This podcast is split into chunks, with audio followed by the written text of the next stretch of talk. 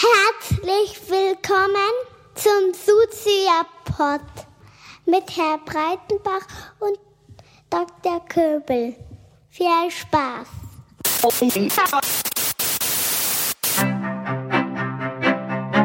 Man, man kann es nicht immer nebenbei laufen lassen, weil sonst verpasst man was. Soziopod. Nee, nee, man muss mitdenken. Ja, ja, oder gefährlich. Soziopod. Herzlich willkommen zu einer neuen Ausgabe des Soziopods Nummer 27. 26 war der alte Papst, 27 ist nicht der neue Papst. Aber du wolltest, glaube ich, noch was sagen dazu. Ja, erstmal herzlich willkommen, Herr Breitenbach. Dr. Köbel, Guten Abend. guten Abend. So, Quietscheentchen in der Badewanne. Nein, ja, Nee. egal.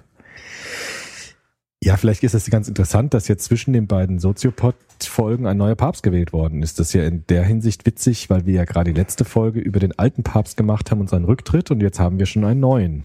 Und ähm, deshalb ist es vielleicht ganz interessant zu erwähnen, dass in der letzten Phoenix-Runde, Phoenix ist ja dieser Kanal für Information und Politik und so weiter, Der mit dem Vogel. der mit dem Vogel. Und da finde ich diese Talkshows nicht schlecht, tatsächlich, diese Phoenix-Runden. Ja. Die finde ich nicht schlecht, weil die sich ein bisschen mehr Zeit nehmen als die anderen. Und da hat nämlich ein Spezialist, ich habe den Namen vergessen, äh, gesagt, dass gar nicht so sehr jetzt der neue Papst die große aufsehenserregende Meldung ist, sondern dass der Rücktritt des alten Papstes eigentlich das entscheidende Ereignis ist, über das noch viel zu wenig diskutiert worden ist. Von daher waren wir da voll äh, im Trend quasi und haben ganz viel vorgedacht, was jetzt allmählich auch ins öffentliche Bewusstsein tritt, dass dieser Rücktritt des Papstes doch wichtiger ist, als man ähm, am Anfang angenommen hat. Ist es so? Das hat zumindest jetzt dieser Mann gesagt.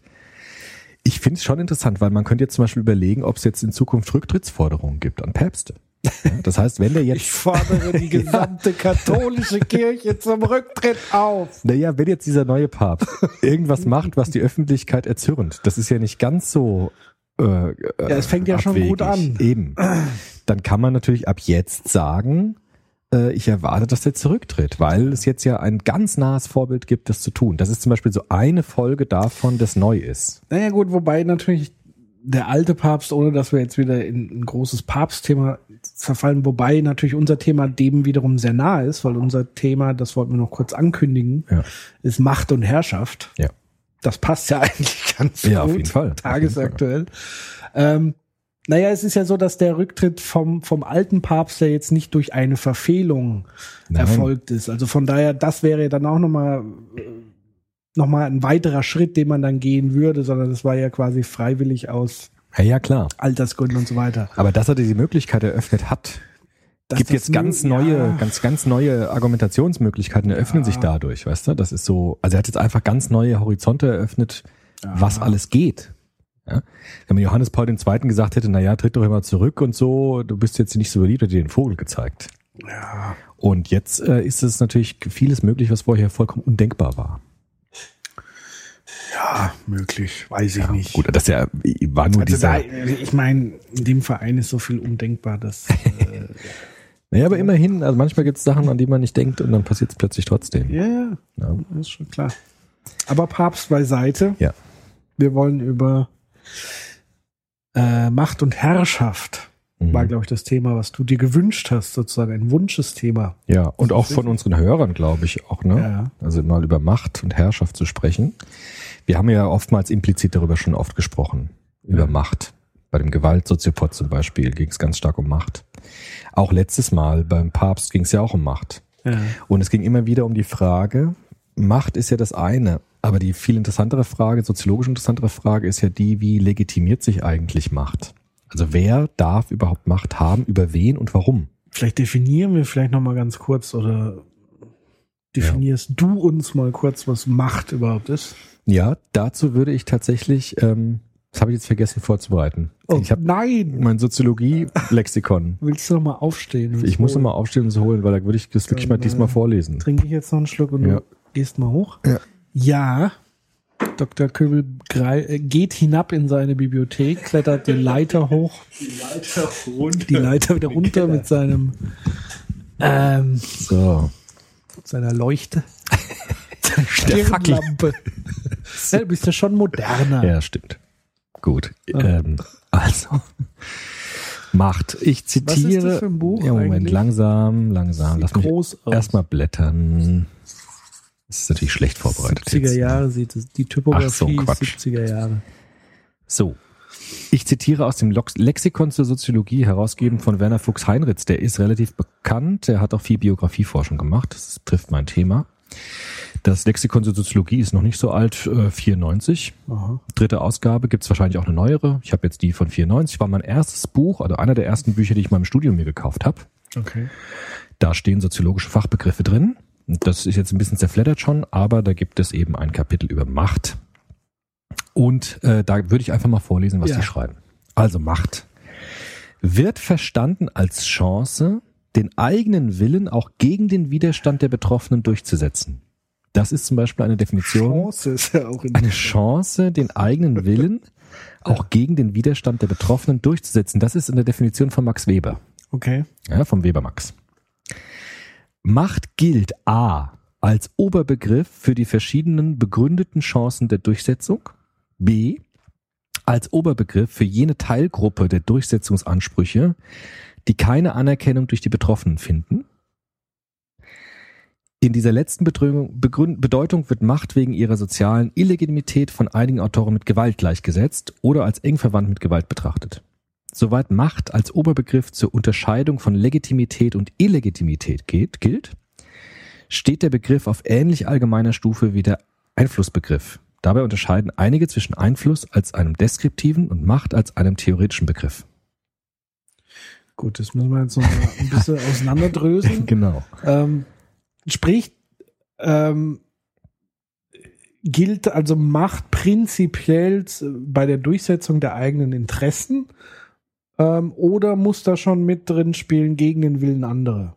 Na gut, also die, die Webermax, äh, äh, Also die- sag mal, ist sozusagen die kooperative Variante durch Überzeugung, wie auch immer, ist das schon Macht? ja. Oder muss es sozusagen einen Widerstand geben, damit man von Macht sprechen kann? Genau, also ich glaube, das Letztere ist richtig. Also so wie ich das hier verstanden habe, gibt es sozusagen einen Überbegriff Macht. Das ist die Chance, den eigenen Willen auch, auch gegen den Widerstand. Okay, dann heißt es sozusagen, es ist äh, so eine grundlegende Eigenschaft. genau, grundlegende ich Eigenschaft. besitze, egal ob Genau, wieder oder für, genau. Jenseits der Zustimmung. durchsetzen. Genau, jenseits der Zustimmung. Und dann gibt es da zwei Unterbegriffe. Ja? Ja. Der erste Oberbegriff für die verschiedenen begründeten Chancen der Durchsetzung, also für die Begründung, warum darf ich etwas durchsetzen. Und B, für die Teilgruppe der Durchsetzungsansprüche, die keine Anerkennung finden. Das heißt sozusagen die nicht legitimierte Macht. Also Macht als legitimierte, begründete Ausübung oder Chance, den eigenen Willen äh, durchzusetzen. Und B, als Möglichkeit, die nicht legitim anerkannt ist.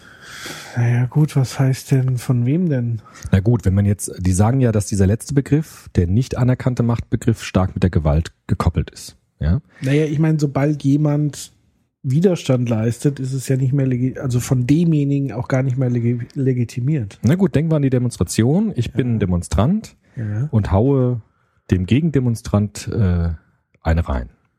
Ja, nehmen wir an, also Nazis marschieren auf zur Demonstration. Es gibt eine Gegendemonstration, Ja. die beginnen sich zu prügeln. Ja. So, das wäre Macht. Ja, das heißt, Macht trifft da aufeinander. Und ich schlage einen faschistoiden Demonstranten aus sozusagen reiner Aggressionslust eine rein. Ja. Das wäre eine Form von Macht.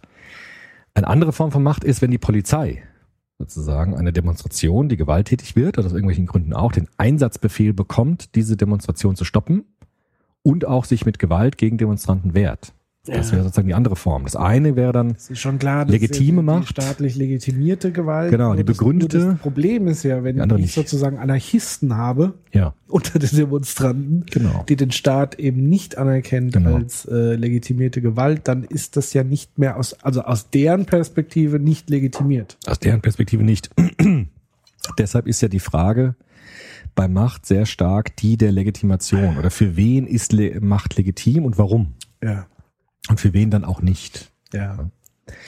Deshalb sollten wir sozusagen schnell von diesem Machtbegriff, von dieser Definition hin zu dieser Frage nach Legitimationsformen von Macht kommen. Ja, vielleicht vorab noch, weil dann das der zweite Begriff ist, über den wir sprechen wollen, ist Herrschaft. Genau. In Verbindung mit Macht oder Ja. Abgrenzung oder Da gucke ich auch gerade mal nach. gucken wir mal. Ist jetzt ein bisschen Soziologie erstes Semester, macht Nee, aber mein nichts. Sind wir ja ist auch. ja jetzt für mich auch. Ja, ich sehe auch für mich auch Herrschaft. so, kommt sofort wieder. Ich Ja. lese vor. Tu das. Herrschaft gibt's jetzt mehrere Definitionen. Zwei nämlich. Erstens, legitime Macht, das heißt von den Betroffenen als rechtmäßig anerkannte Macht einer sozialen Instanz. Insbesondere von Organisationen und gemeinsam Herrschaft ausübenden Gruppen. Im Gegensatz zur Autorität begründet sich Herrschaft eher auf ein aus Glauben statt Wissen entstehendes Legitimationseinverständnis. Der Begriff impliziert Werbung um die Anerkennung der Rechtmäßigkeit von Macht, ein unmittelbares Verhältnis zwischen den Vertretern des Legitimitätsanspruchs und den der Herrschaft unterworfenen fraglosen Gehorsam nach grundsätzlicher Anerkennung der Rechtmäßigkeit. Diese Definition stammt von Georg Simmel und von Max Weber wiederum. Kannst du es noch mal ein bisschen erklären, so für Ja, mich? also für mich auch. Ich muss es mir auch erstmal zurechtlegen. Also legitime Macht. Ja? Ja. Das heißt, von den Betroffenen, das heißt, von denen, die Herrschaft erfahren, als rechtmäßig, Beherrschten. genau, von den Beherrschten als rechtmäßig anerkannt. Also die Beherrschten werden vom Herrscher beherrscht und dadurch erkennen sie an, dass die Herrscher Herrschaft haben. Ja, nicht nur dadurch, sondern sie erkennen an, aus welchen Gründen auch immer, Also indem sie sich dass es legitim beugen, ist. in dem Moment vielleicht schon. Ja, nicht, also nicht nur, sich beherrschen lassen.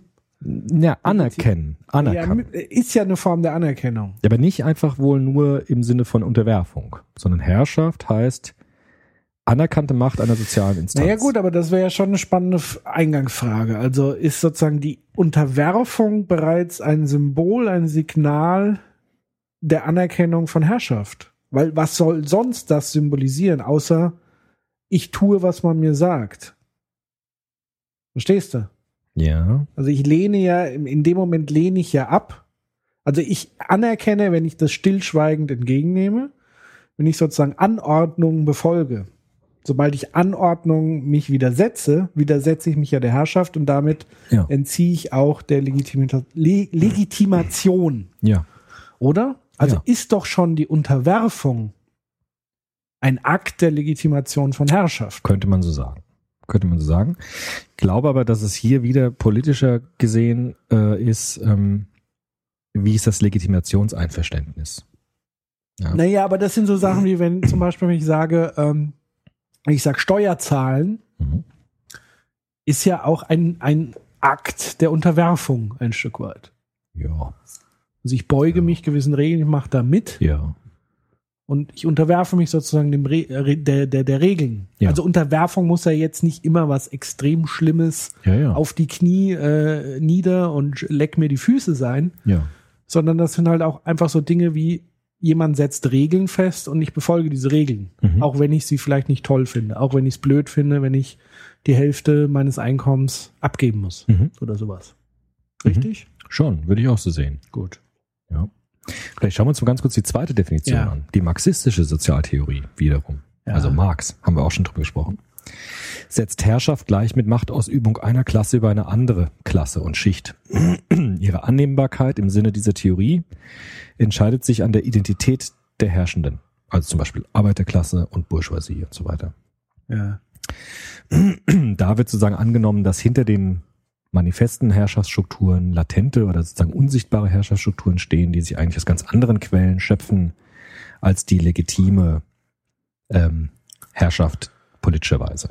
Das hat ja Marx auch mit diesem Überbaumodell gemacht. Ne? Also es geht Ja. eigentlich um die, um die Macht der Arbeitsprozesse und das wird dann sozusagen verschleiert durch politische Herrschaft. Aber gut, das ist natürlich sehr makro gedacht. Ja, das folgt einer bestimmten Theorie erstmal. Also weil, ich meine, dann hast du sowas wie Familiensysteme oder so, hat dann Marx nicht im Blickpunkt gehabt, dass sozusagen Ja. innerhalb der Klasse natürlich auch wiederum Herrschaftsstrukturen stattfinden. Ja, die sind ja alle durchzogen nach Marx von diesen Grundproblemen zwischen Ja, aber du kannst ja nicht sagen, in, in, bei den Proletariern ist der Mann dann sozusagen wiederum äh, der Bourgeoisie, der, der Familie oder Nee, aber Marx würde natürlich sagen, dass die Familie erzieht zu einem bestimmten Arbeitsverständnis, zu einem bestimmten Habitus des Arbeiten, des Arbeiters oder halt auch in höheren Schichten zu einem bestimmten Habitus des Herrschenden. Das zieht, durchzieht natürlich auch alle Institutionen der Gesellschaft. Das hat ja dann auch Pierre Bourdieu später gesagt, ja, dass sozusagen in der Familie Herrschaftsverhältnisse reproduziert werden. Deshalb erziehen natürlich Arbeiterklassenfamilien ihre Eltern, ihre Kinder auch anders als Akademikerkinder. Das sieht man ja auch heute. Ja gut, ist halt so, sozusagen die Frage, wie rum ich das Pferd aufzäume.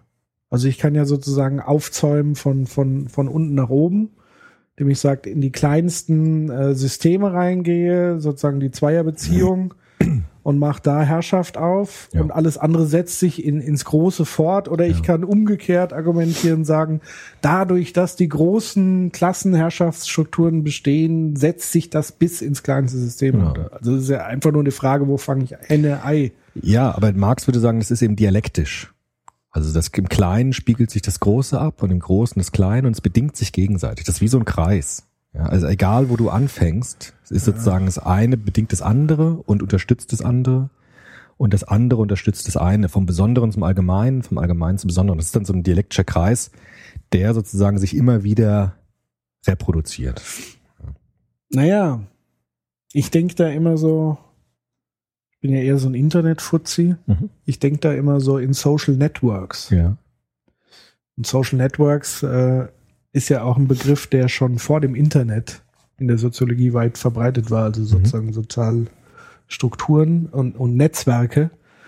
Und ich glaube einfach, dass das sozusagen eine Art, ja, um wieder diesen Begriff fallen zu lassen, so eine Art Meme ist, so eine Art äh, geistiger Virus, diese, diese Herrschaft, diese Macht, die sich halt einfach in diesen sozialen Netzwerken verbreitet. Ja. Und dann gibt's halt eben große Netzwerke und die verbünden sich wiederum und so weiter und so fort.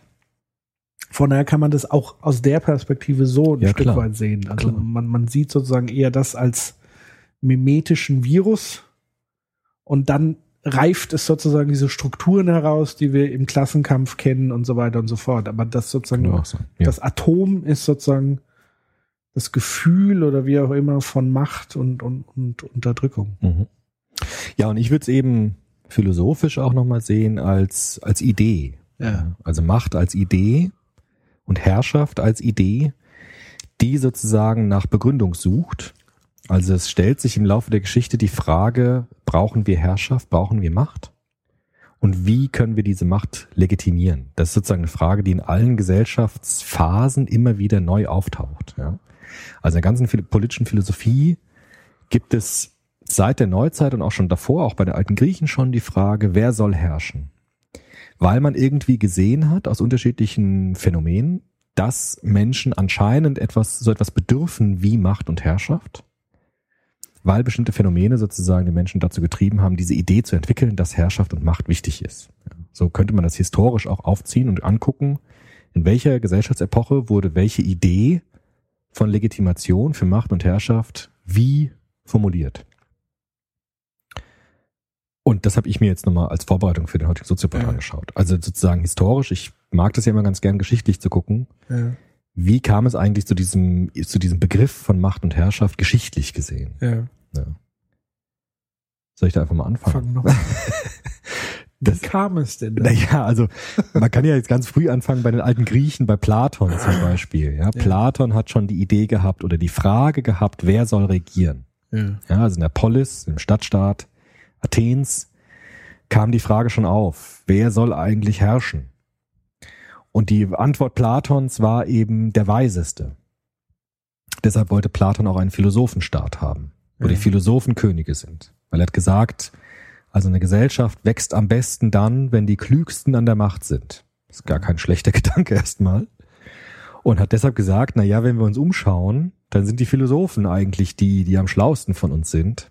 Deshalb sollten die eigentlich auch herrschen. Das ist sozusagen eine ganz uralte Idee. Ja, man könnte auch sagen, es ist eine Art Elitenidee. Also Ja. die Elite einer Gesellschaft sollte die sein, die auch ähm, die, die Ru das Ruder in der Hand hat innerhalb einer Gesellschaft. Das ist eine uralte Idee sozusagen. Und diese Idee der Elitenbestimmung, die kommt zum ersten Mal bei Platon auf Ja. zieht sich dann auch weiter in modernen Demokratie äh, Theorien bei Wolfgang Schumpeter zum Beispiel, der hat dann auch so eine Idee davon, dass Demokratie eigentlich ein Mittel ist, um die Schlausten an die Macht zu bringen. Da kann man jetzt sehr drüber streiten, ob das so ist. Ich glaube nicht, dass das so ist. Will nur sagen, dass Äh, die gewieftesten vielleicht. ja, genau, das wäre die Gegenthese. Ja. Aber man sieht, dass diese platonische Idee sozusagen uralt ist und immer wieder aufgegriffen wird. Ja.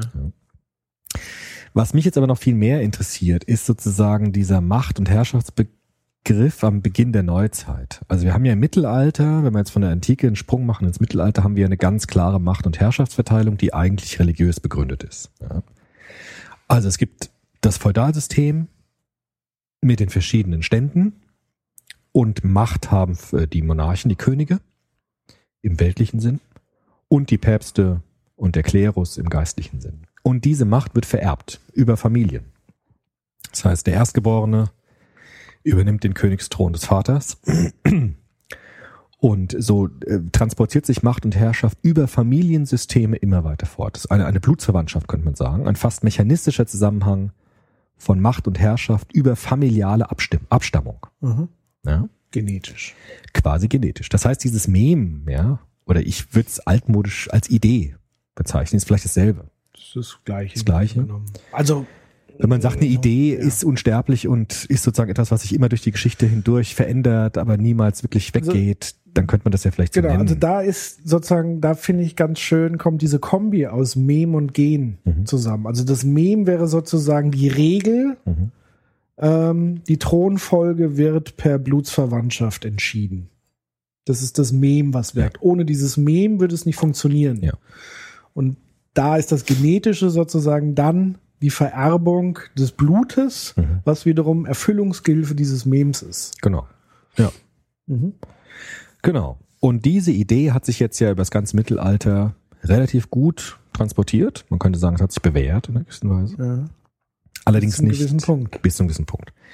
Und dieser gewisse Punkt ist vor allem erreicht, sagen Geschichtsschreiber, mit dem Dreißigjährigen Krieg.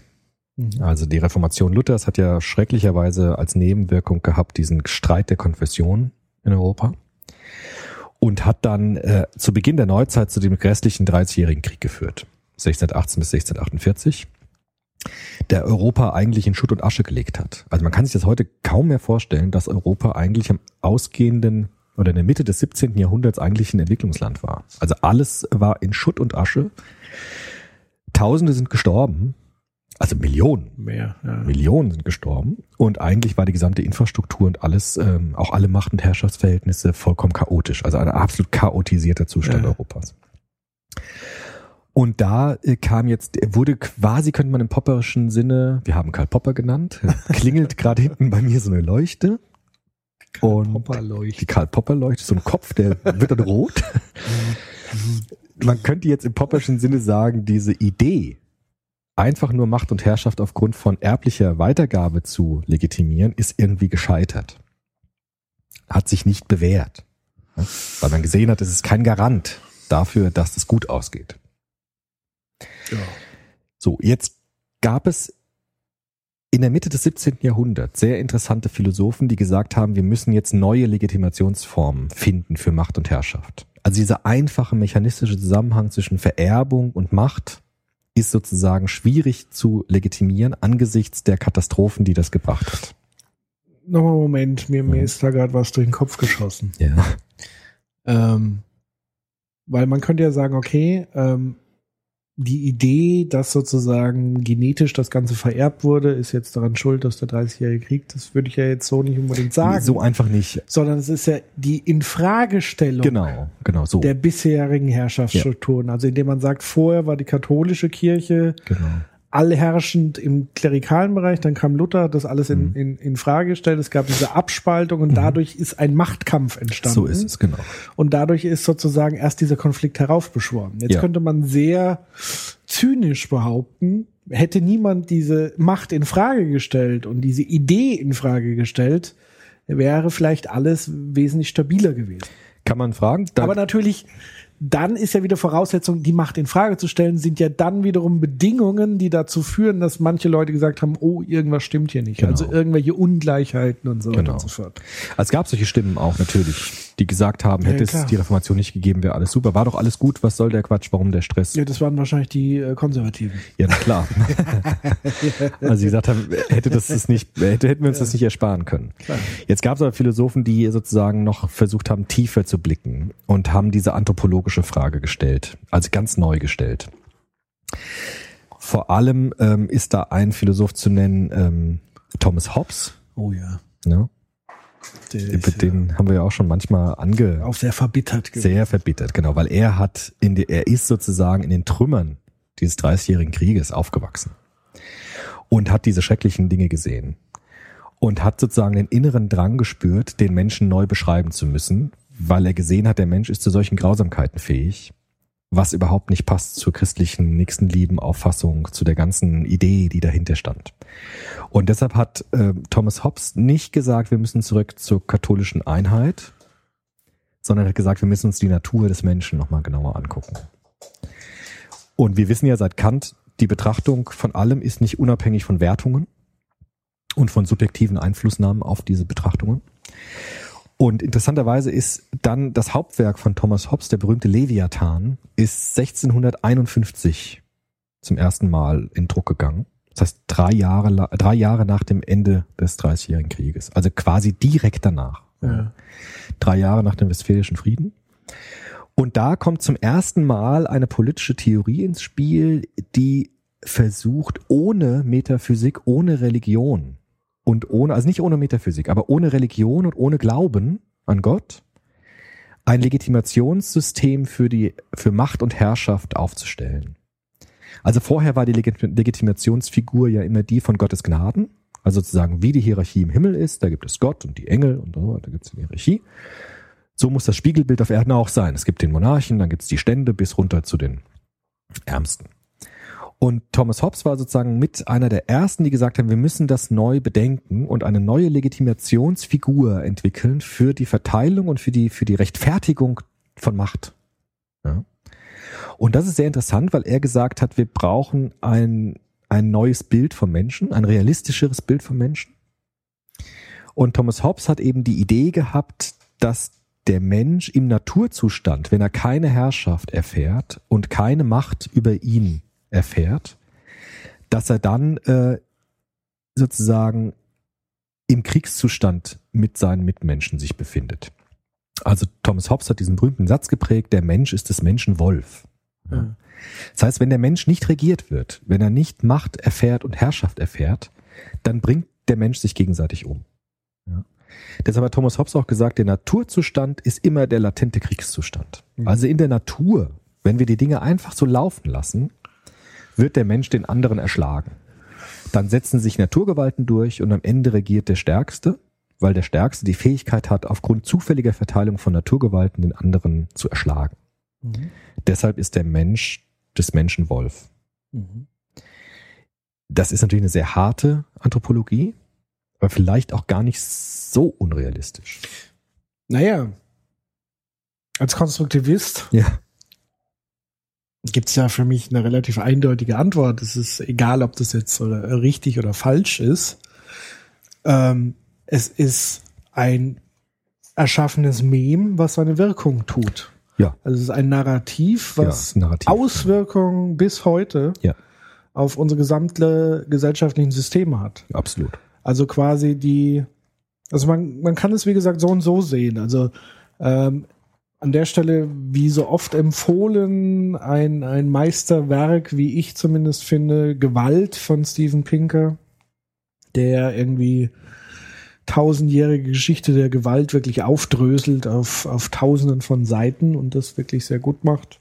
Aber der ähm, äh, sagt sozusagen, dass die, der Rückgang von Gewalt eigentlich im Laufe der Geschichte, also das zumindest seine erste These zu sagen, Gewalt im Laufe der Geschichte geht zurück, auch wenn es immer mal wieder so Ausreißer gibt, wie Zweiter Weltkrieg und so weiter. Aber insgesamt geht Gewalt massiv zurück im Laufe der Geschichte gesehen. Ähm, und da gibt er eben auch ein Grund mit an, ist eben Hobbes und das Narrativ von Hobbes, eben zu sagen, wir brauchen eine Art starken Staat, ein, ein starkes Regulativ, was die Menschen eben in Zaum hält. Ähm, man kann es jetzt so und so sehen. Man kann jetzt zum Beispiel sagen, der starke Staat ist sowas wie ein Unterdrückungsinstrument, um alle klein zu halten.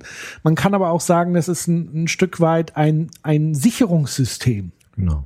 Weil der Punkt war ja in dem, in der Zeit, wo Hobbes gelebt hat, das war ja pures Chaos, pure Gewaltanarchie, sage ich mal. Also es, ich will das jetzt nicht auf Anarchie schieben, aber es gibt Gewaltanarchien und es gibt sicherlich so träumerische Vorstellungen von friedlebenden Anarchien, aber damals war es ein, absoluter Gewaltzustand Ja.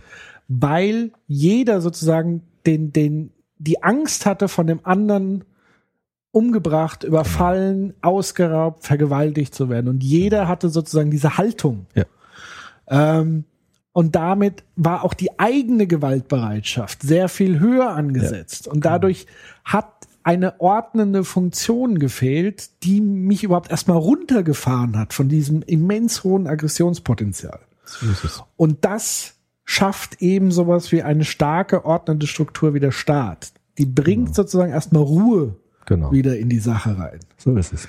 Und das ist eben auch mit dem Grund, was, wo, woraufhin dann viele sich sicherer fühlen und auch ein Stück weit die Triebe dann auch eingedämmt werden, die ja sicherlich auch vorhanden sind bei Menschen und sich das sozusagen immer gewaltloser äh, letztendlich fortsetzt. Und er sagt ja auch vor allen Dingen, dass sozusagen demokratische, starke Staaten da immens gewaltfreier sind, wie jetzt zum Beispiel autokratische Staaten Mhm.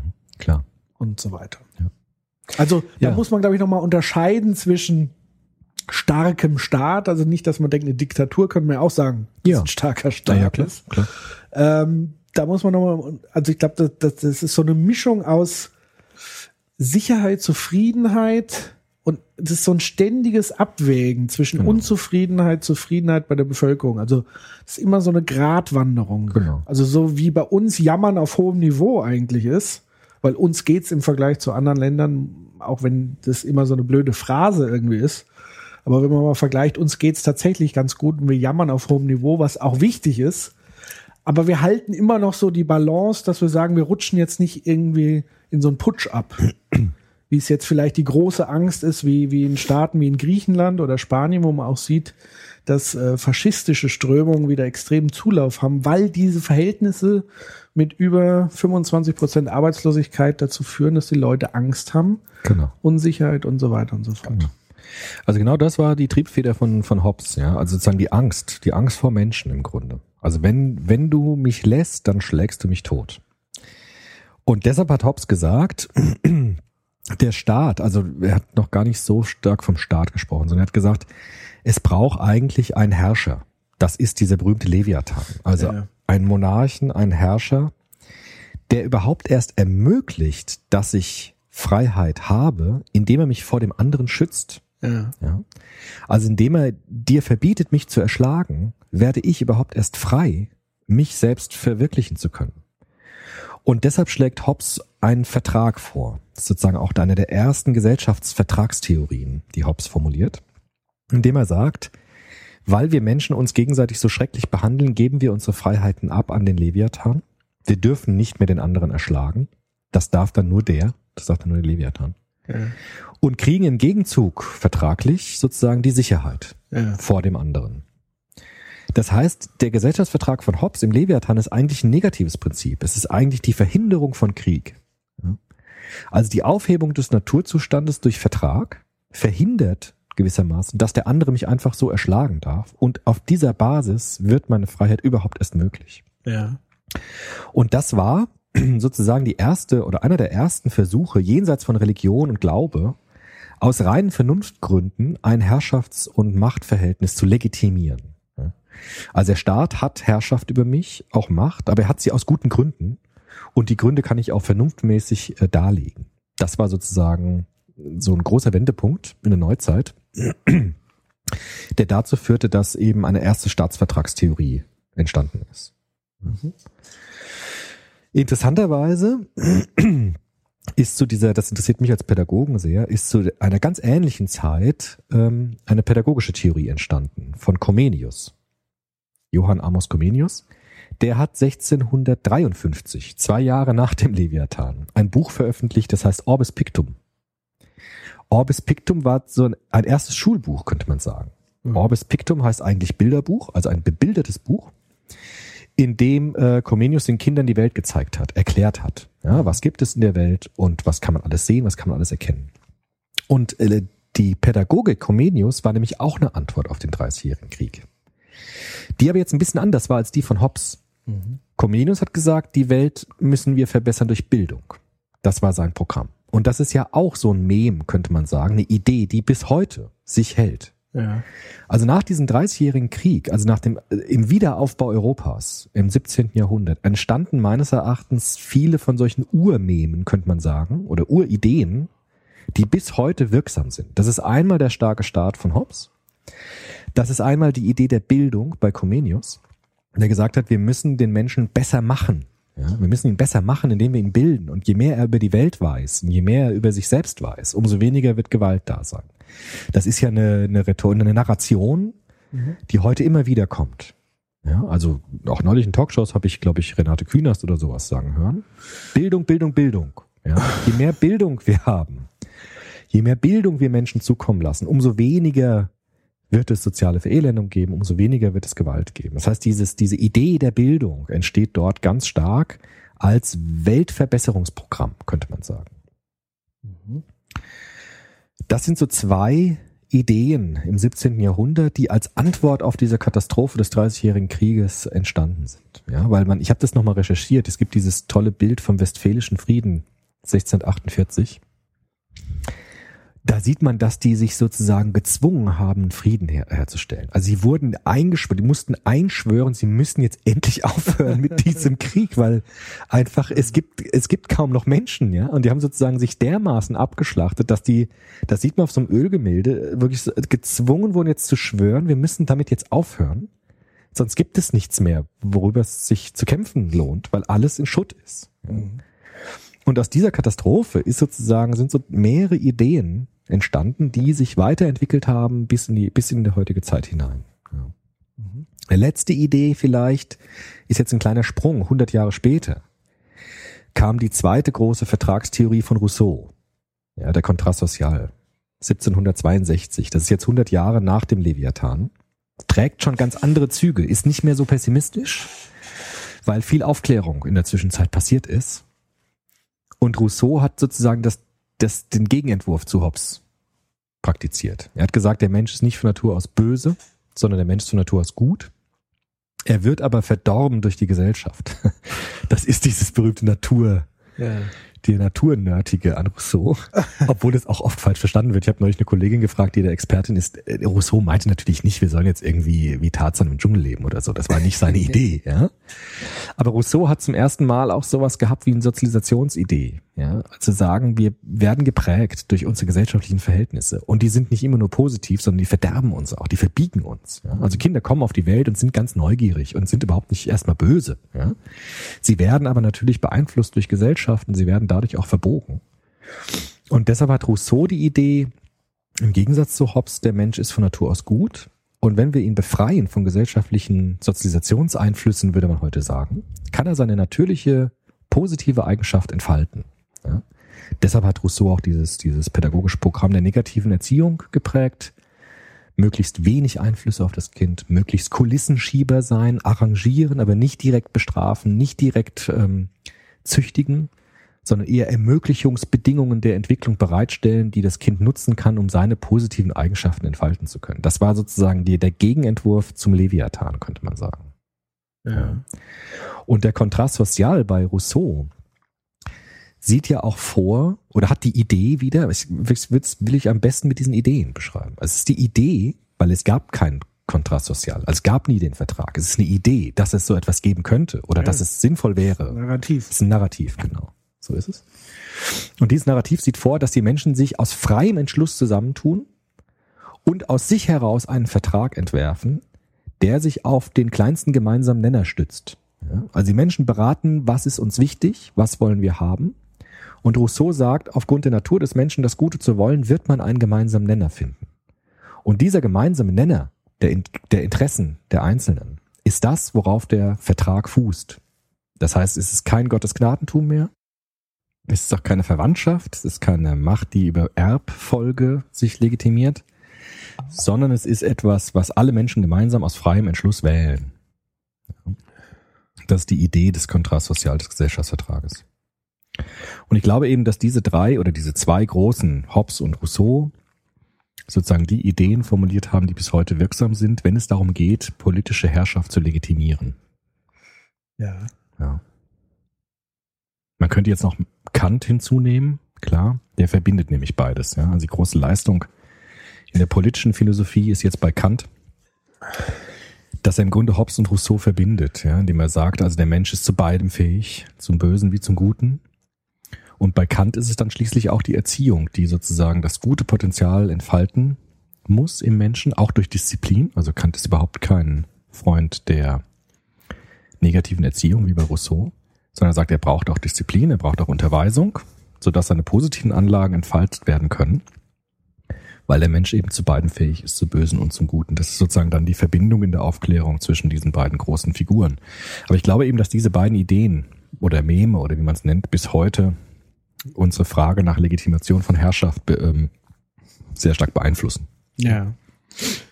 Also ich glaube prinzipiell, ähm, dass natürlich all diese Geschichten, Ideen, wie auch immer man es jetzt nennt, Meme, äh, unser Zusammenleben beeinflussen. Ja. Ähm, wie gesagt, das sind, das sind gerade Sachen, die mich schwer beschäftigen im Zusammenhang mit, mit sozialen Netzwerken. Mhm. Da gibt es also hochinteressante Studien. Beispielsweise gibt es eine Studie, die mal herausgefunden hat, dass sogar, also in, in, in digitalen sozialen Netzwerken, dass sich sowas wie Glück, ähm, also dass man signifikant festgestellt hat, man hat, glaube ich, Datensätze, also nicht nur in sozialen Netzwerken, sondern, also in sozialen Netzwerken nicht nur digitaler Art, sondern auch so, hat man eben herausgefunden, dass ähm, wenn sozusagen meine Umgebung glücklich ist, dass ich auch glücklicher bin. Also dass sozusagen eine gegenseitige Beeinflussung stattfindet. Ähm, das gleiche gilt dann sowas wie für Suchtverhalten und so weiter. Also wir beeinflussen uns gegenseitig mit unseren Geschichten, Memen, Verhaltensweisen und wir imitieren diese dann mehr oder minder bewusst und unbewusst. Und das heißt, wenn man das jetzt so ein bisschen vielleicht in die Informatik ähm, übertragen wollen würde, sind das so Art eigentlich wie, wie Programme, Handlungsanweisungen, so ein Stück weit, diese Ideen. Ja. ja. Also das heißt, es ist ja ein Stück Programmcode, das Ja. ist sozusagen diese Geschichte. Ja. Wenn ich die vorlese, dann sagt es was, aber es löst auch etwas aus. Genau. Und diese Dinge werden kopiert Mhm. von Träger zu Träger oder auch nicht oder halt Oder selektiert verändert. Mhm. oder verändert, mutiert. Ja. Und in dieser Gesamtheit, also all diese Mini-Programme, die da sozusagen wirken in diesen Netzwerken von Menschen und so weiter, ergeben letztendlich gemeinsam den großen Quellcode der Gesellschaft. Ja. Also auch dieses permanente Konkurrieren dieser Programme, das ja stattfindet. Also wenn man zum Beispiel in der politischen Strömung sieht, links, rechts, das sind sozusagen miteinander konkurrierende Programme, die stets versuchen, möglichst viele zu infizieren mit der eigenen, mit dem eigenen Programminhalt. Ja, also die Linken wollen möglichst viele auf die Seite ziehen und distanzieren sich von den Rechten und umgekehrt und so weiter. Und so gibt es ein Konglomerat aus ganz verschiedenen Strömungen, Ideen, Gedanken, Geschichten.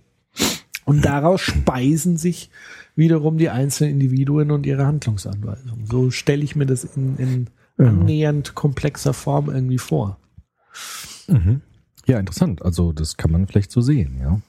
Ich meine, der Karl Popper, jetzt klingelt wieder hin die Leuchte, der hat ja auch so eine ähnliche Idee. Ja? Also er sagt ja auch, die, äh, das Prinzip der Demokratie ist im Grunde so eine Art Falsifikation ja, von Ideen. Also es gibt bestimmte politische Vorschläge und man kann aber in der Demokratie die Vorschläge abwählen, ja, indem man die Parteien abwählt. Das heißt, Demokratie hat vor allem so eine Ausfilterungsfunktion, also eine Auslesefunktion, zu sagen, ich kann Regierungen abwählen. Das ist das Besondere an Demokratien. Ja. Also diese Meme gewissermaßen können in bestimmter Weise reflektiert und kontrolliert werden und haben jetzt nicht so eine starke Eigendynamik wie in Monarchien, wo das einfach sich mechanistisch übersetzt auf Generationen hin, sondern man kann in Demokratien Regierungen und ihre Ideen abwählen. Ja. Und das sagt ja der Popper ist das Wesen eigentlich von Demokratie. Ja gut, aber das Interessante ist ja, dass sozusagen sich ähm, dann wiederum diese Herrschaftsströmungen ein, eine Art Sicherungssystem einbauen. Mhm. Also wenn man jetzt zum Beispiel sagt, bei uns sind alle vier Jahre Wahlen. Ja, genau. Wahlen stehen jetzt wieder vor der Tür. Genau. Ähm, das heißt eigentlich, wenn man streng popperianisch sehen würde, müsste man sagen, eigentlich müsste ich ja jeden Tag die Chance haben, jemanden abzuwählen, wenn er äh, Unsinn gemacht hat. Und nicht jeden natürlich, Tag, aber- ja, was natürlich schwierig ist, weil dann haben wir wieder keine stabile Regierung und so Genau. weiter. Dann wird bei jeder kleinen Aufregung wird's Neuwahlen etc. Also da, so lässt sich natürlich auch nicht irgendwie agieren. Lässt sich keinen Staat machen. Aber die die Problematik, die ich halt sehe in, in unserer politischen Struktur, ist sozusagen, dass wir A, in, in die Gefahr geraten, in so eine Art Dauerwahlkampf, also auch in die Gefahr geraten, eine gewisse Fehlerkultur zu leben, nämlich zu sagen, wir machen keine Fehler, Mhm. weil Fehler mit Abwahl bestraft wird, sozusagen.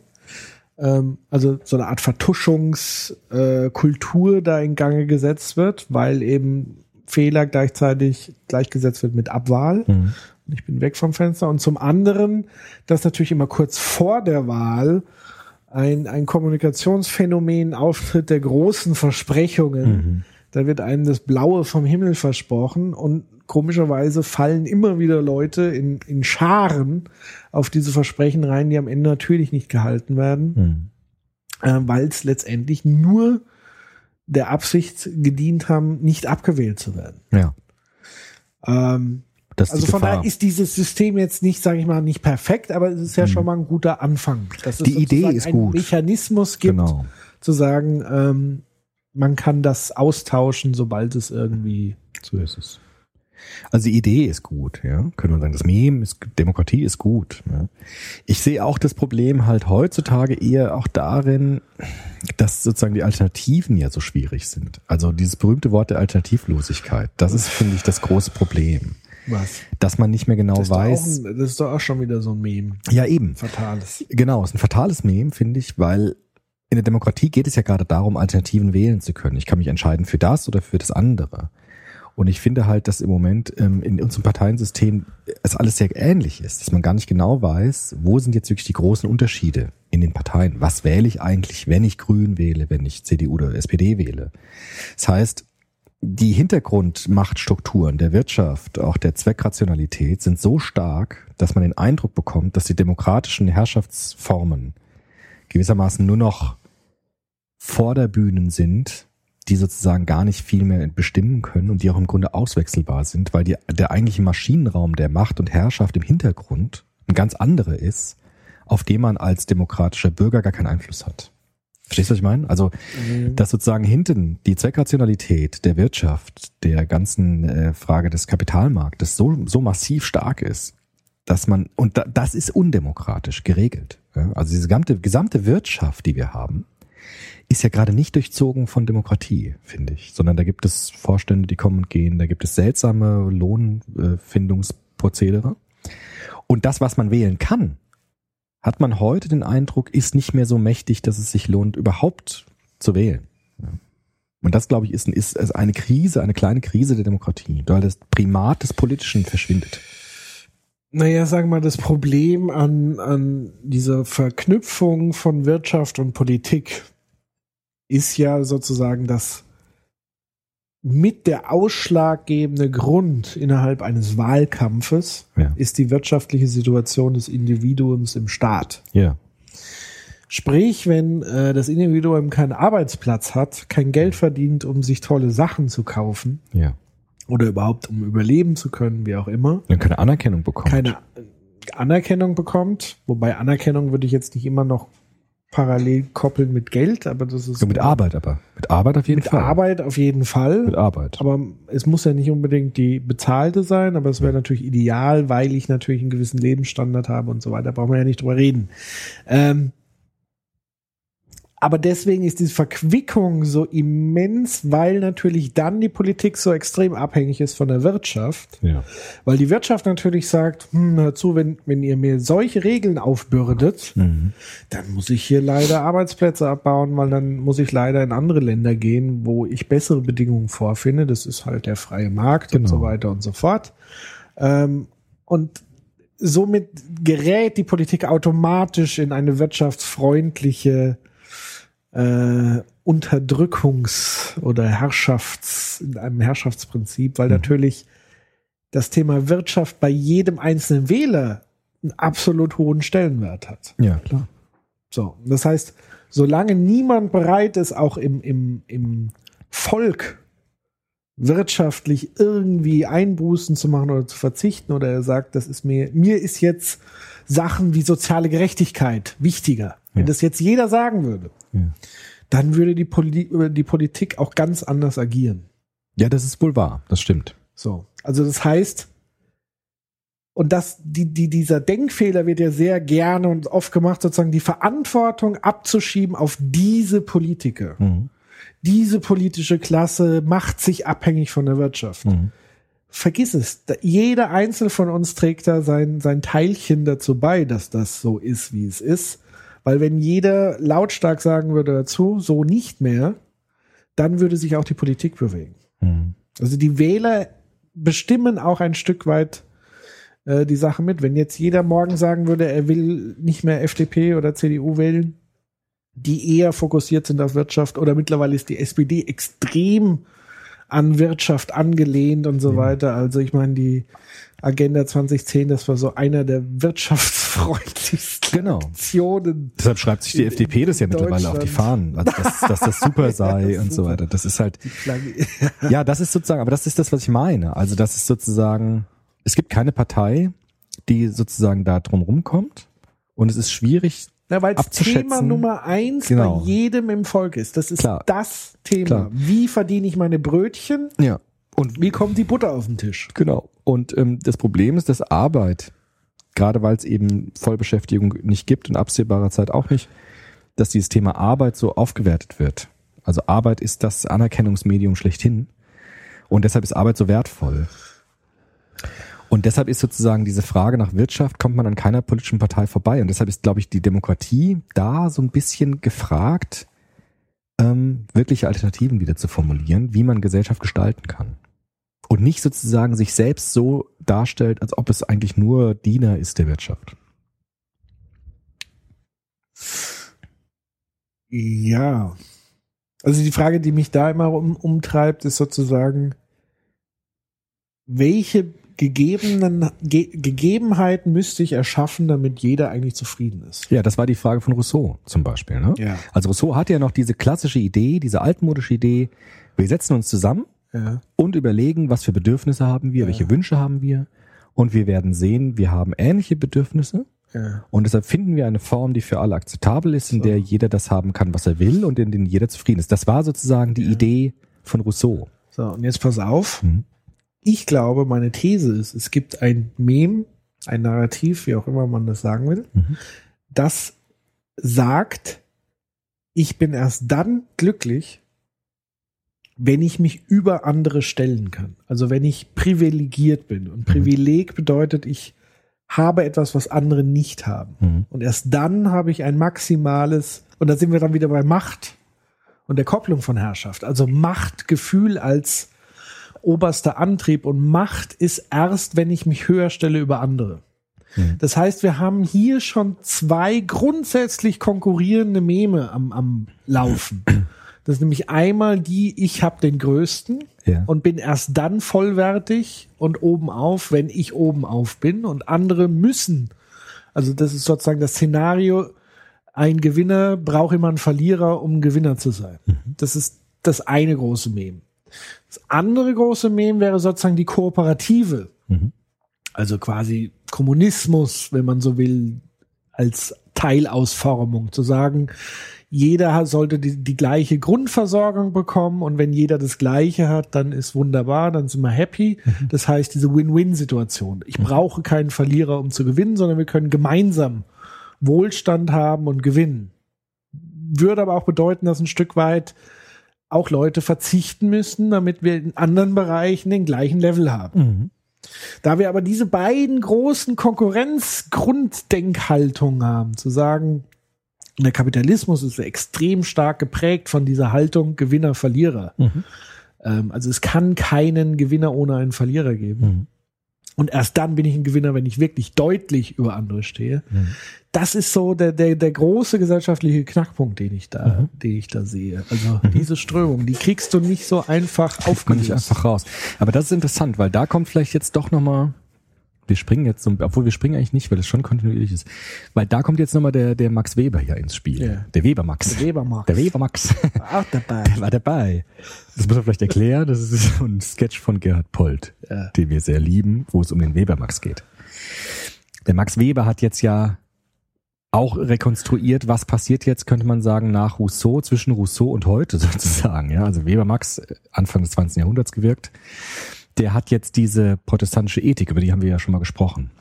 Das ist das Mem, was du jetzt sozusagen andeutest. Die protestantische Ethik und der Geist des Kapitalismus. Das ist das Hauptwerk oder eine der Hauptwerke von Max Weber, wo er gesagt hat, Rousseau war ja schon ganz nett, die Idee mit dem Gesellschaftsvertrag. Aber es gibt bestimmte Meme oder Ideen, die jetzt dazukommen, die das Ganze in eine ganz andere Dynamik hineinbringen. Und das ist genau das, was du gesagt hast, dass eben dies durch die protestantische Ethik, den Soziopod kann man ja da ja empfehlen, wir können ja auf uns selbst verweisen, genau, ne? wir können ja auf uns selbst verweisen, Calvinismus, dass aus der protestantischen Idee des Calvinismus.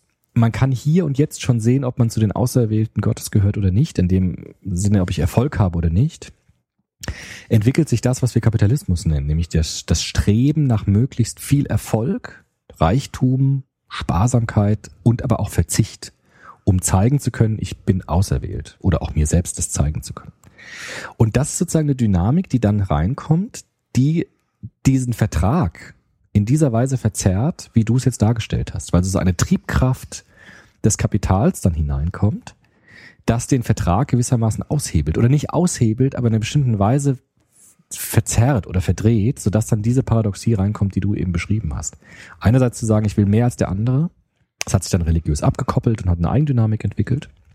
Das Mem hat sozusagen sich evolutionär weiterentwickelt. Ja, sag mal so, das Mem des Calvinismus konnte sich ja erst verstärken, indem das Mem Gottes hinzukam. Also indem man eben gesagt hat, ich bin nicht verantwortlich, dass Ja. es anderen schlecht geht, wenn es mir gut geht, Ja, also sondern aus- Gott. Genau, entscheidet genau, sozusagen. Und genau. die, denen es schlecht geht, Genau. die sind selbst dran schuld, weil die Oder auch nicht schuld, weil die sind, sind halt nicht auserwählt. ja, oder die haben halt nicht, waren halt nicht in Gottes Sinne Genau. äh, Genau. Ebenbürtig oder Genau, Prädestination. oder wie auch immer. Es ist Genau. von Anfang der Dinge schon beschlossen, wer gewinnt. Naja, aber der, der Gedanke war ja schon, wenn ich fleißig bin, dann kann ich Gottes zeigen. fürchtig, Genau. dann ist die Wahrscheinlichkeit ja schon höher, dass Gott mich belohnt und so weiter. Und das Aber nicht, aber hätte ja den Rückschluss auch, dass andere sich dann nicht genug bemühen. Nee, aber so nicht. Also es hat, es, es hängt Okay. letztendlich nicht an deiner Leistung, sondern du bist aufgefordert, ist im Grunde das gleiche, aber der, der Witz ist ein bisschen anderer. Du bist aufgefordert herauszufinden, ob du auserwählt bist oder nicht. Also ob deine Leistungen belohnt werden oder nicht. Okay. Und es ist von vornherein schon festgelegt, ob du auserwählt bist oder nicht. Du kannst es gar nicht beeinflussen, du kannst es nur herausfinden. Aber rausfinden, indem ich selber leiste oder Genau, indem du leistest, indem du sparsam bist, indem du Geld anhäufst, aber nicht ausgibst, indem du nicht protzt, sondern pu- puritanisch lebst, einfach lebst und schaust, ob du eben Reichtum erwirbst, um rauszukriegen, ob du auserwählt bist oder nicht. Und die, die nicht auserwählt sind, können nichts dafür, weil sie sind halt einfach nicht auserwählt. Bei denen klappt es halt einfach nicht, weil sie nicht zu denen gehören. Calvinismus ist ein ganz schreckliches Meme. Ist ein krasses Einer Meme. meiner äh, Feindesmeme überhaupt. Das ist schon ein hartes Meme, ist auch ein seltsames Menschenbild tatsächlich. Eine ja, es seltsame ist vor allen Dingen Idee. ökonomisch gesehen total fatal, weil natürlich Geld eigentlich zirkulieren muss, um wirklich auch eine Gesellschaft, also es ist ja nichts dagegen zu sagen, wenn jemand ein bisschen reicher ist als andere, aber das treibt es wirklich auf die Spitze. Ja. weil das Geld dann nicht mehr zirkuliert. Das, also die geben ja nichts mehr aus. Genau. Das heißt, es kann Es niemand mehr geschachert. arbeiten dafür. Äh, Es wird nichts mehr gekauft und so weiter, sondern es, es liegt einem, also nicht mein Geld ist ja sowieso nur eine Zuschreibung von, von Wert. Das ist ja, Ja, von an Wert, sich genau. nichts wert.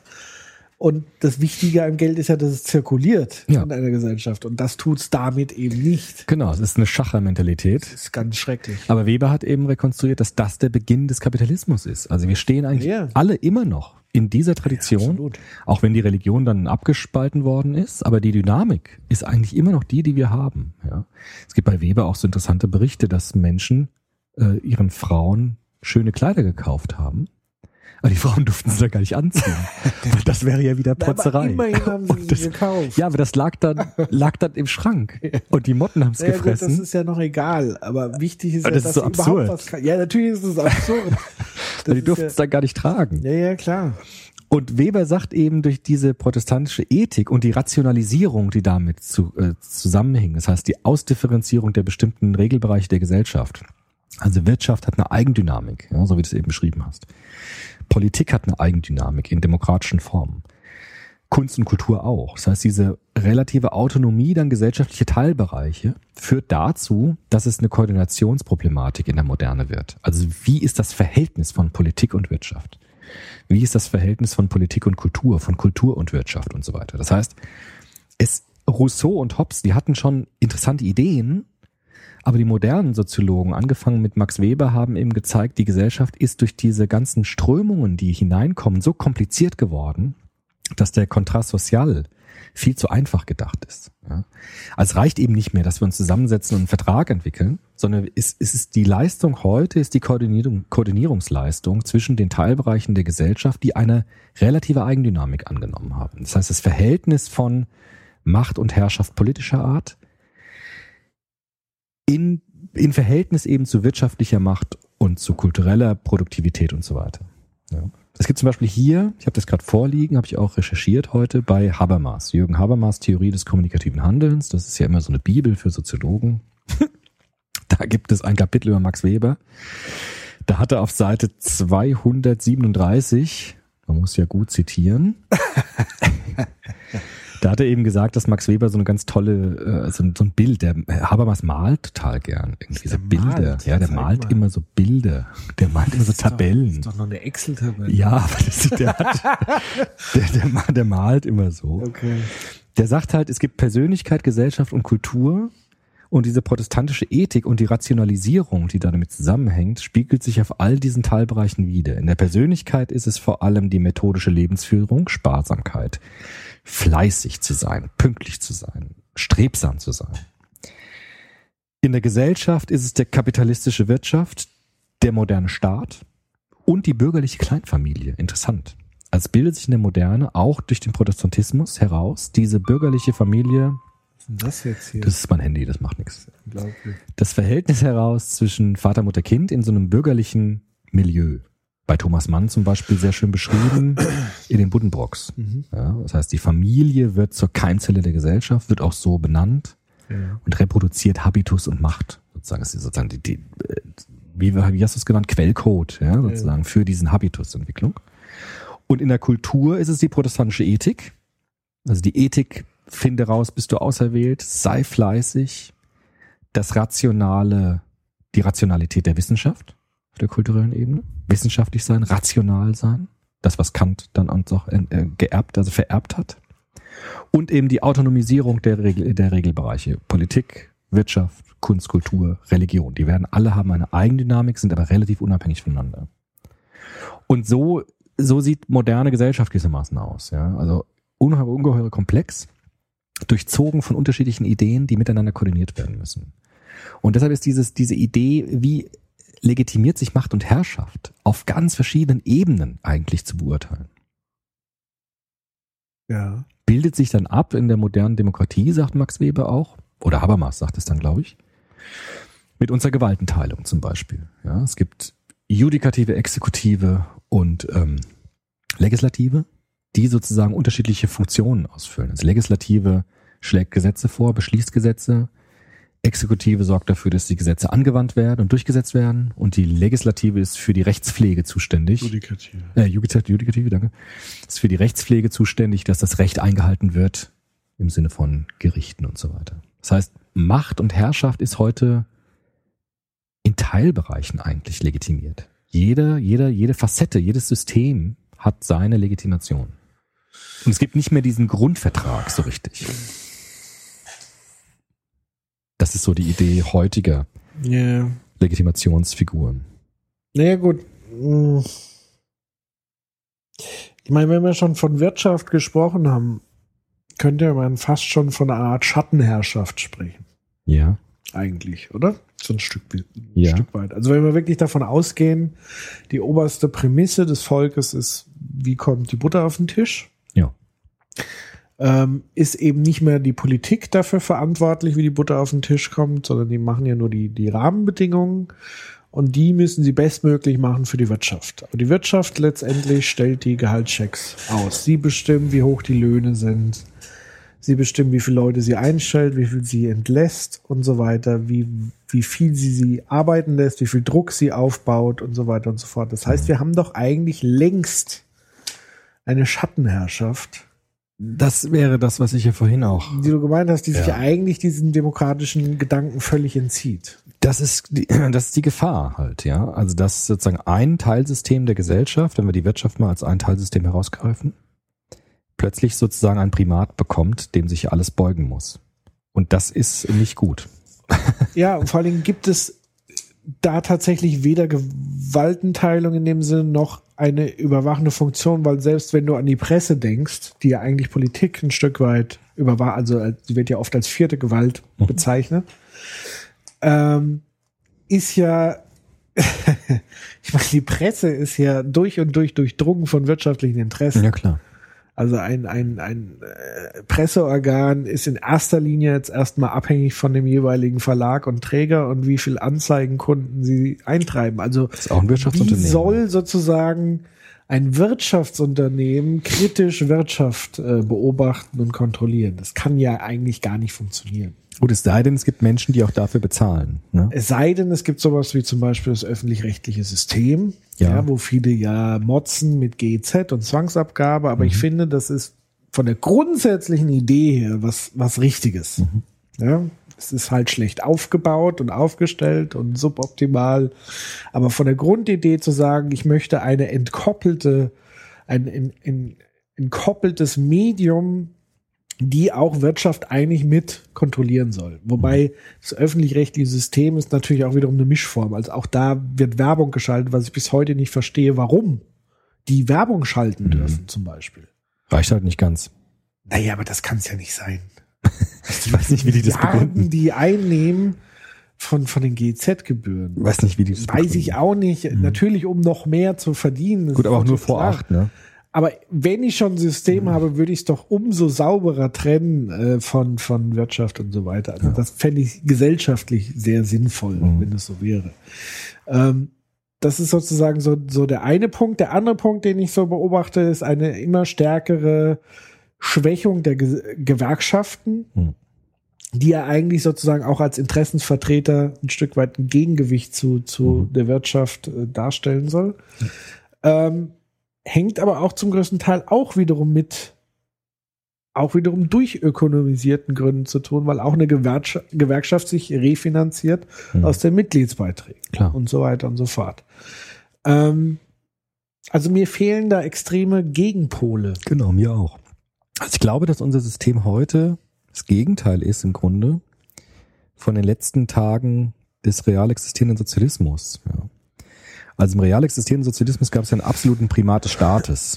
Also die Partei ja, hat ja alles sozusagen kontrolliert, auch die Wirtschaft. Deshalb wurden ja auch Betriebe enteignet und es gab dann volkseigene Betriebe oder Kombinate, wie das damals hieß, wo sozusagen der Staat ein absolutes Primat hatte. Im Übrigen vollkommen undemokratisch legitimiert, aber das lassen wir uns mal beiseite. Und alles andere erstickt hat. Also alle anderen sich autonomisieren wollenden Teilsysteme der Gesellschaft vollkommen erstickt hat. Deshalb hat die, die Wirtschaft dort nicht funktioniert. Und wenn sie funktioniert hat, dann nur deshalb, weil sie ein bisschen sich was abgeguckt haben von kapitalistischen Staaten. Und ich finde, moderne Demokrat, kapitalistische Demokratien machen einen ähnlichen Fehler, weil sie ein Teilsystem der Gesellschaft fast eine Eigendynamik der Monopolbildung zubilligen, die droht, alles andere zu ersticken. Also es ist, das Grundproblem ist ähnlich, finde ich sogar. Weil ein Teilbereich der Gesellschaft plötzlich einen absoluten Status bekommt und sich allem anderen, alle anderen müssen sich beugen. Und das hat auch fatale Auswirkungen. Ja. Und ich sage das jetzt mal so ungeschützt, ja. Natürlich muss man da differenzierter vorgehen, das ist jetzt ein bisschen Polemik, die ich auch mache. Mhm. Weil immer so getan wird auch von ähm, Leuten, na ja, wir, wir das, der Gegensatz ist jetzt so ähm, Kapitalismus und Demokratie und so weiter. Das sehe ich gar nicht so sehr. Also der Widerstand, der, der Gegensatz ist Extremismus und Demokratie. Also schaffen wir es, ein Gleichgewicht herzustellen zwischen den gesellschaftlichen ausdifferenzierten Organen, Demokratie, Wirtschaft, Kultur und so weiter? Oder gibt es sozusagen eine Fundamentalisierung oder Extremisierung eines gesellschaftlichen Teilbereiches, wie zum Beispiel der Wirtschaft, der alles andere schluckt? Und wenn das passiert, im Grunde kann man fast sagen, egal welcher Teilbereich das dann ist, wird es für das Gesamtsystem problematisch. Hm. Weil dann auch die Legitimationsfiguren für die Aufrechterhaltung von Herrschaft problematisch werden. Ja. Aber ich glaube, das le letztendlich steht und fällt es mit, mit den Menschen und ihren Einstellungen und Haltungen, die sie haben. Also, Ja, klar. also sprich, äh, ein politisches System, sei es der Sozialismus, funktioniert nicht, solange sozusagen dieses Grundnarrativ, ich bin besser als andere, Mhm. vorhanden ist, weil dann rutscht es genauso in die gleiche Richtung ab, wie, wie wir es jetzt bei in der Wirtschaft äh, Ja. vielleicht bemerken. Und in der Wirtschaft gibt es natürlich Akteure, die diesen kooperativen Gedanken absolut pflegen. Also das muss man auch immer wieder ähm, sagen. Auch das finde ich immer wieder fatal, dass sozusagen in den Medien immer die, die Bösen ähm, benannt werden zum Teil. Auch wenn ich gerade kritisiert habe, dass sie nicht so benannt werden. Aber eigentlich sollten doch auch die Vorbilder ein Stück weit hochgehoben werden. Also welche, die wirklich schon kooperative Ansätze haben in den Unternehmen. Es geht mir jetzt nicht darum zu sagen, ich muss jetzt jeden Schritt in meinem Unternehmen demokratisch abstimmen lassen. Das, das ist Käse. Sondern wenn ich Demokrat, also ich verstehe Demokratie eher so als der Versuch einer Kooperation mit mehreren. Also dass ich versuche, ein gleich, ein relatives Gleichgewicht herzustellen innerhalb einer großen Gemeinschaft, dass jeder davon profitiert von den Handlungen des anderen ein Stück weit. Das wäre sozusagen der Idealzustand für mich. Ja, das ist ja die Idee der Nur- Demokratie im Grunde. Ja, nur die, diese, dieses Ideal kannst du wirklich erst nur ausführen und leben, wenn jeder wirklich daran glaubt. Und das ist schwierig äh, im Moment durchzuführen, weil Schwierig, ja. ähm, aus welchen Gründen auch immer, Erziehung, keine Ahnung, bei dem einen eben dieser eher dieser Gedanke reift, der Stärke muss sich durchsetzen, deswegen muss ich meine Ellenbogen weiter ausfahren und bei den anderen eben schon dieser Gedanke durchsetzt, ich komme mit Kooperation eigentlich relativ gut im, im Leben klar. Mhm. Beides funktioniert ja. Beides funktioniert. Ich meine, der, der, der Jakob Augstein, Ja. der hat mal in so einer Talkshow jetzt neulich gesagt, ähm, ja, das hat auch damit zusammen, dass der, hängt damit zusammen, dass das Blockverhältnis nicht mehr da ist, das es früher gab, Kommunismus und äh, Marktwirtschaft. Weil als es den Kommunismus noch gab, dann mussten wie, musste der Kapitalismus sich positiv darstellen und hat viel soziale Sachen gemacht. Hat dann eben soziale Marktwirtschaft etabliert als Gegengewicht, weil er immer zeigen musste, wir sind besser als das, was die machen. Und seitdem der real existierende Kommunismus zusammengebrochen ist, sind alle Dämme gebrochen. Und jetzt kann der Kapitalismus sozusagen voll durchziehen und braucht sich überhaupt nicht mehr zu rechtfertigen, weil es eben kein alternatives Gesellschaftsprojekt mehr gibt. Ja. Das ist sehr einfach, hat er auch selbst gesagt. Das ist jetzt ein bisschen einfach. Aber ich finde es als Idee gar nicht so uninteressant, das so zu denken. Ja. Ja, es ist interessanter Gedanke, aber ich würde würd tatsächlich sagen, das wäre mir tatsächlich ein bisschen zu, zu einfach. Hm. Weil es eben nicht schwarz-weiß im Moment auch ist. Ja, der eben. Kapitalismus ist nicht der Kapitalismus, ähm, sondern wir bezeichnen immer sozusagen die, die großen Raubtiere. Das ist für uns der Kapitalismus, dieses Raubtierverhalten. Ja. Also dieses Hobbsche Menschenbild. Genau. Das ist für uns der Kapitalismus. Aber dass tatsächlich auch innerhalb dieses Systems Kapitalismus es Beispiele en masse gibt, die einigermaßen vernünftig handeln, Klar. Also man denke zumindest in Deutschland, und das ist vielleicht auch der große Unterschied, die soziale Marktwirtschaft, das war schon was Besonderes eigentlich in Deutschland. Ähm, also sagen wir so, die, das ist ja so der große Gegensatz zum amerikanischen Traum, Mhm. der sich ja dann so weit hochgeschraubt hat in Richtung äh, Neoliberalismus, zu sagen, die Märkte brauchen maximale Freiheit Mhm. Und damit öffne ich sozusagen Tür und Tor für die Menschen mit den Narrativen, mit diesen Privilegien. Ja. Die können sich da wunderbar austoben. Ja. Hätte auch anders laufen können, weil wenn du sagst, du bist eher kooperativ drauf und du hast einen freien Markt, kannst du natürlich andere Dinge gestalten frei. Dann hast du eben nicht den großen Staat im Nacken, der dir sagt, was zu tun ist, weil auch der wiederum aus Menschen besteht, die Bullshit machen. Ja. Also freier Markt an sich ist weder gut noch schlecht, sondern das Entscheidende ist, was machen die Akteure, die sich auf diesem Spielfeld bewegen. Mhm. Äh, Und da ist dann zumindest so ab 80er Jahre ganz viel im Bereich der, der Finanzwirtschaft, ganz viele Haie gab. Also Wall Street ist da ja erst richtig hochgepoppt. Ist es halt völlig außer Kontrolle geraten.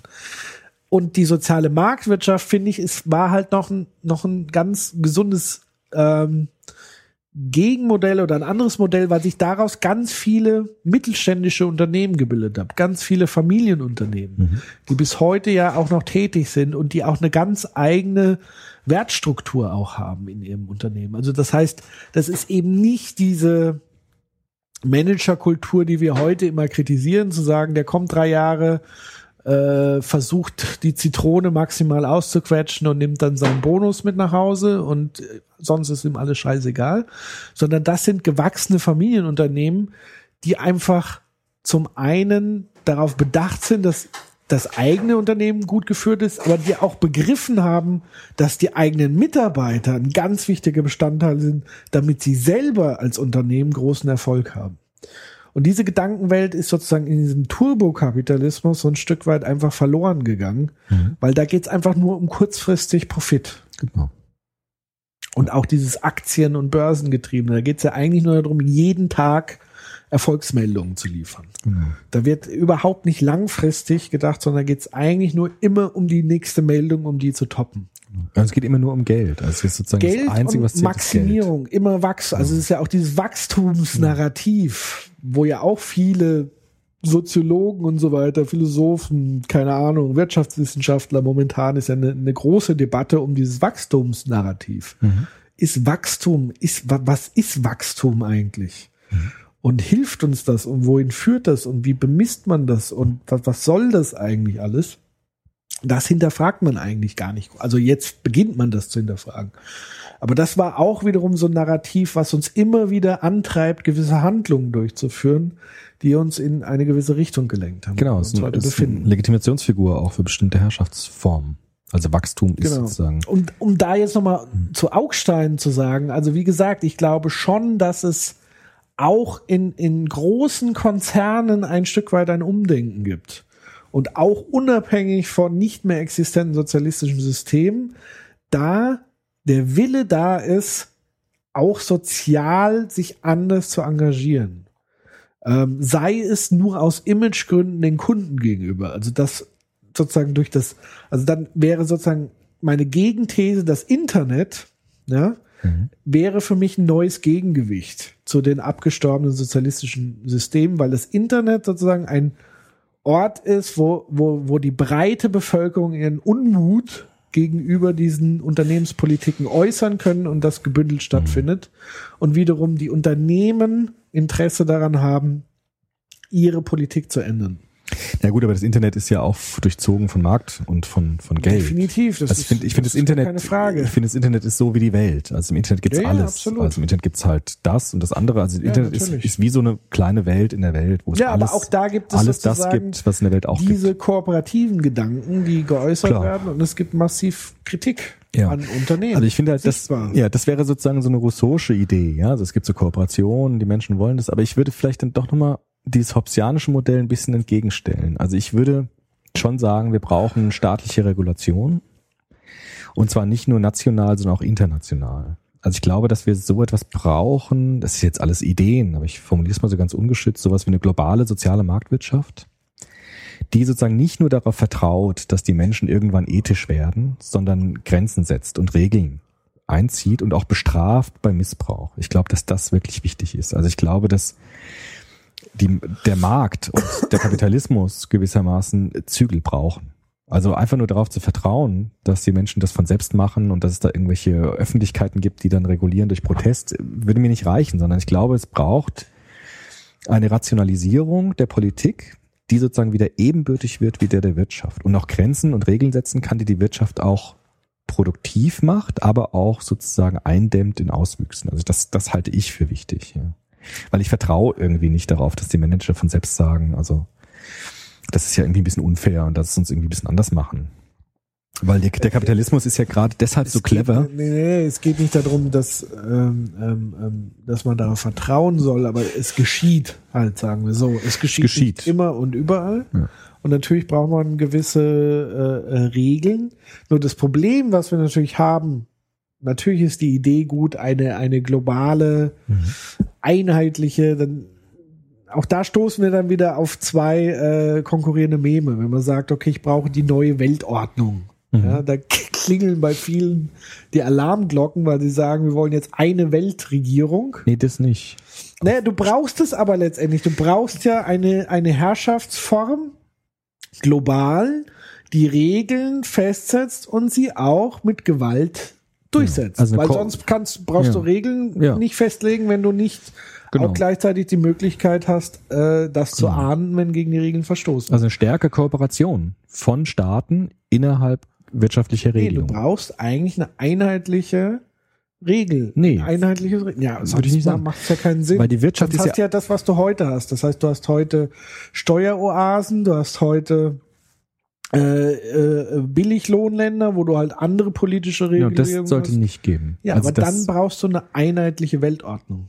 Ja, wie man es nennt, ist ja egal. Aber ich, man braucht auf jeden Fall etwas, was genauso global ist wie die Wirtschaft. Also die, bei der Wirtschaft ist es ja schon so. Die Wirtschaft ist ja überhaupt nicht global. Äh, Natürlich, die ist ja total Nein, global sie nutzt vernetzt. die Globalität. Ja, sie nutzt die Möglichkeit aus, Okay, genau. global, sie ist global. agieren, genau, aber sie agiert. profitiert global. ja genau davon, dass es Nationen gibt, wo es unterschiedliche Genau. Regeln gibt. Und diese, das nutzt genau, sie aus, genau. global. Und deshalb, glaube ich, brauchen wir eine Politik, die genauso global, die genauso die Globalisierung nutzt, wie die Wirtschaft sie nutzt, um auf der globalen Ebene ein Gegengewicht zur Wirtschaft wiederherstellen zu können. Weil im Moment ist es halt nur einseitig. Also im Moment ist halt die Wirtschaft unglaublich global vernetzt und die Politik eben nicht. Oder nicht so stark. Und deshalb, glaube ich, brauchen wir sozusagen wieder ein Gleichgewicht, dass die Politik sich international wieder ähnliche Reg Regeln setzt, genauso wie die Wirtschaft sich global vernetzt. Das, das ist, das ist, äh, sag mal so, es ist kein Ding der Unmöglichkeit, aber es ist etwas, was wahrscheinlich viele, viele, viele Jahr, Jahrzehnte bis Jahrhunderte braucht, weil du, du musst ja dann schon, wie bei Habermas gesagt hat, es gibt ja auch die kulturelle Ebene. ja. Es gibt die religiöse Ebene und so weiter und so fort. Das heißt, es beginnt ja schon mal damit, allein mit den Weltanschauungen, die völlig unterschiedlich sind. Also quasi das Meme-Set, Setting ist völlig unterschiedlich. Das heißt, du musst erstmal anfangen, dass sich überhaupt diese unterschiedlichen Kulturen miteinander anfangen zu verstehen. Also du musst schon mal diese Grundkonflikte, wie im Nahen Osten, äh, Islam gegen Christentum und so weiter und so fort, das musst du als allererstes mal lösen um dann auf die nächste Ebene zu gehen, nämlich die, die administrative Ebene und dann die Dinge zu machen. Weil der Punkt ist halt einfach, im Moment gibt es halt Länder, wo, wo ähm, eben keine Demokratien äh, zugange sind, sondern das ist eine diktatorische Herrschaftsstruktur oder hier irgendwie ein Warlord-Clan und so weiter. Und die profitieren halt einfach von diesen Wirtschaftsunternehmen, die ins Land kommen und die richten denen das halt einfach schön ein. Also warum sollten die was verändern? Ja, eben. Gut, wobei die ja auch Probleme haben mit Diktaturen, weil die, weil die Wirtschaft da auch ja nicht richtig funktioniert. Also Wirtschaft hat ja auch ein Interesse daran, dass es stabile demokratische Strukturen gibt. Also so weit, dass die Strukturen stabil sind, dass sie ihre Geschäfte nachgehen. genau. Also sie haben ja auch ein gewisses Interesse daran, dass es Rahmenbedingungen Definitiv. gibt. Ja. Aber, Aber die, die, aber die, die, diese sozusagen die Legitimation von Herrschaft ist heute sozusagen von der Herausforderung der Globalisierung gestellt, weil Wirtschaft und Kommunikation global sind und eben die Rationalisierung der Demokratie noch nicht so stark. Also das, glaube ich, ist einer der Grundherausforderungen. Ich bin überhaupt nicht dafür jetzt eine Einheitsregierung. Also das würde ich nicht sagen wollen. Oh ja, warum denn nicht? Ich finde es viel eher interessant, sich auf bestimmte Punkte einigen zu können. Also auf soziale Marktwirtschaft sich zu einigen, auf Menschenrechte sich stärker zu einigen und da sozusagen kooperativer zu sein. Aber ich habe da auch jetzt natürlich keine, keine Weltverbesserungsformel, aber es muss etwas sein, was sozusagen ähnlich starke Einflussmöglichkeiten hat wie die globale Wirtschaft. Die im Moment ja da in diesem Bereich ein absolutes Primat hat. Wie gesagt, ich würde es tatsächlich immer wieder darauf eindampfen, dass am Ende äh, die zwei großen Meme, Egoismus versus Kooperation. Hm. Und das heißt, letztendlich muss es das Ziel sein, dass die Kooperierenden, wenn man jetzt, also natürlich bin ich aus Sicht der Koopera Kooperierenden, sehe ich das natürlich. Ein anderer würde es jetzt natürlich wieder anders sehen, aber ich würde sagen, man muss Kooperation belohnen Hm. und damit äh, Kooperation in Herrschaftspositionen, Machtpositionen, jetzt Entscheidungspositionen, will ich es mal eher nennen, weg von Macht und Herrschaft bringen, damit sie Strukturen gestalten können. Und erst dann erhalte ich kooperierende Strukturen. Also wenn diejenigen die Möglichkeit haben, Strukturen zu erschaffen, die in ihrem Sinne sind, dann wird sich das geben. Solange ich aber Menschen in Herrschaftsstrukturen sitzen habe, die eben dieses Egoistische vorantreiben, dann werde ich entsprechende Strukturen vorfinden. Und das ist eigentlich eine einfache Formel. Also diejenigen, die die Macht, und da sind wir wieder Macht und Herrschaft haben, die die Herrschaft haben, grundlegende Strukturen zu legen für eine Gesellschaft, die wird so aussehen, wie ihr Mindset aussieht. Das ist also ist eine, ein Spiegelbild ihres, ihres Mindsets, ihres Narrativ. Ja. Ja. So, so, jetzt Ja. irgendwie so gecrasht. Naja, also gut, wir haben über politische Herrschaft gesprochen, über Legitimationsfiguren. Haben wir irgendwas Wichtiges vergessen? Weil wir haben ja jetzt Ja, eigentlich sehr viel so äh, Es gibt, Spinnereien und so. es gibt ja ganz viele noch Herrschaftstheorien und so, die haben wir jetzt natürlich ausgelassen. Aber diese Grundströmungen, denke ich, mit Hobbes, Rousseau und so, das haben wir schon angedeutet zumindest. Da kann man sich ja mal Gedanken drüber machen. Also jetzt mal so man steht. grundsätzlich gefragt, braucht man sowas wie Macht? Oder ist sowas nicht mehr wegdenkbar oder ist das auch nur so ein Meme? Ja gut, alles ist irgendwie ein Mem. Und Das ist eine anthropologische Frage. Also ähm, Hobbes würde sagen, wir brauchen Macht, weil der Mensch in einer bestimmten Weise gestrickt ist.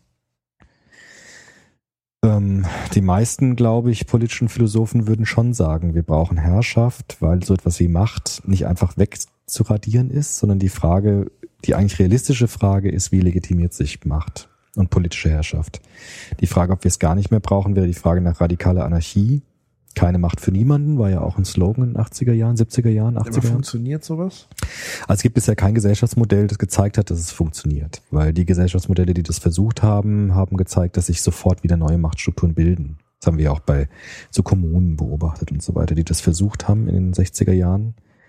Wo du aber selbst ja mal darauf hingewiesen hast, dass da sofort wieder Hackordnungen entstanden sind, die zum Teil viel undemokratischer waren, als das, wogegen die waren. Ja. Also gab es dann richtige Monarchien, wo es dann so strahlende äh, Erlöserfiguren gab und so, die dann vollkommen ihre Macht ausagiert haben in sektenähnlichen Strukturen. Das heißt, vielleicht sind, also ich würde da eher ein pessimistisches Bild haben, insofern, dass man sieht, wenn man den Menschen sozusagen versucht, Macht herauszuziehen, bilden sich sofort neue Machtstrukturen und äh, die vielleicht auch dann unkontrollierbarer und deshalb schlimmer sind. Und für mich ist die interessantere Frage schon eher die nach der Legitimität von Macht. Also wie können wir Macht begründen?